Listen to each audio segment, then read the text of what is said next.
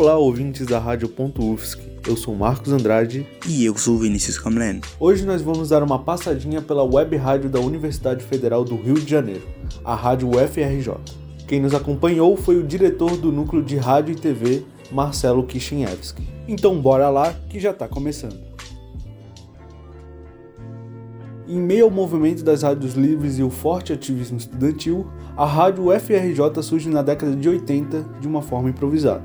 A ideia era simples: dois colegas, um transmissor feito por um estudante de engenharia e a vontade de criar uma rádio musical. E foi dessa forma que a rádio FRJ entrou ao ar pela primeira vez, em 12 de junho de 1989, e no meio de tudo isso estava o próprio Marcelo Kishinevski. Dia dos Namorados, eu lembro claramente, a gente fez toda uma divulgação e tal, teve paralisação no FRJ naquele dia, não abriu o campus, teve clamor, foi uma confusão danada.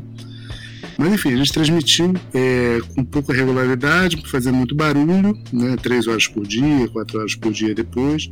A rádio passou por diversas mudanças ao longo dos anos. Teve seu início no Centro Acadêmico de Educação, depois foi para o Diretório Central dos Estudantes. E até teve um tempo que as transmissões eram feitas fora do campus da UFRJ. Nessa época, a rádio recebeu o nome de interferência. Prisões e apreensões de equipamentos também aconteceram na rádio, até a Anatel questionou a universidade sobre as operações clandestinas. O Marcelo nos explicou melhor essa história.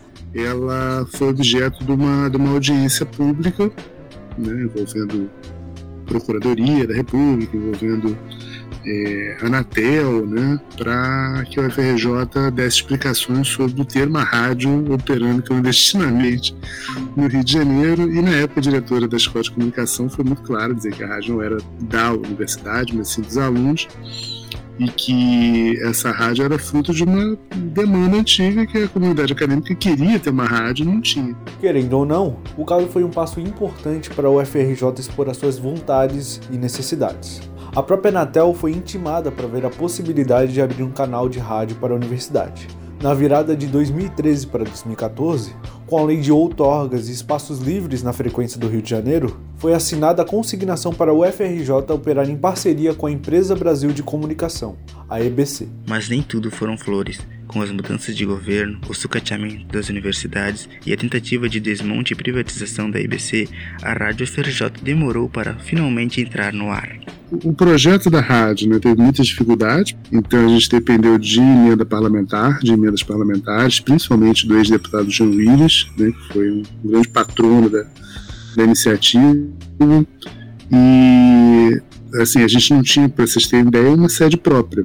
A gente tinha duas salas de, de container, né? Assim, pelo canal 205E, a emissora educativa iniciou as transmissões pela web em outubro de 2019. Mas, infelizmente, a pandemia veio no ano seguinte. Mesmo assim, a rádio UFRJ se manteve de pé, e o alcance da emissora foi utilizado para conscientizar os ouvintes sobre a Covid.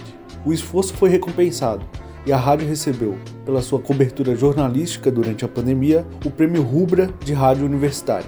A premiar a série de reportagens é um dos muitos exemplos que materializam as propostas da emissora. A ideia da Rádio FRJ é sempre levar o conhecimento para fora dos muros da universidade. Além disso, a emissora busca sempre garantir a pluralidade de vozes em seus programas. Hoje a percepção de uma rádio educativa é que ela incorpore essas manifestações sem espaço na mídia de referência, né, que tenham valores artísticos, que tenham compromisso com uma mudança social, né, com, com esclarecimento da população, né, que, e que não que reproduzam naturalmente é, preconceitos, machismo, misoginia, esse tipo de coisa. Atualmente, o estúdio da Rádio FRJ está passando por reformas. Os programas e gravações acontecem de forma híbrida, feitos de casa ou no estúdio do Laboratório de Produção Multimídia da Universidade. Ainda assim, as transmissões seguem de segunda a segunda, 24 horas por dia. A equipe da Rádio FRJ é formada por mais de 100 pessoas.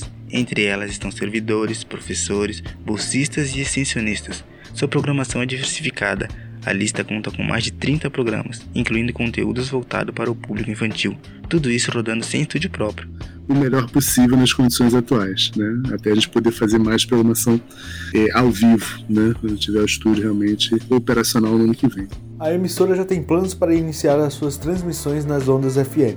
Por enquanto, para ouvir a rádio basta acessar o site www.radio.ufrj.br. A reportagem que você acabou de ouvir foi produzida pelos estudantes de jornalismo Marcos Andrade e Vinícius Kamlen. A atividade faz parte da disciplina de áudio e radiojornalismo da UFSC, ministrada pela professora Valci Zuculoto. Um forte abraço e até a próxima.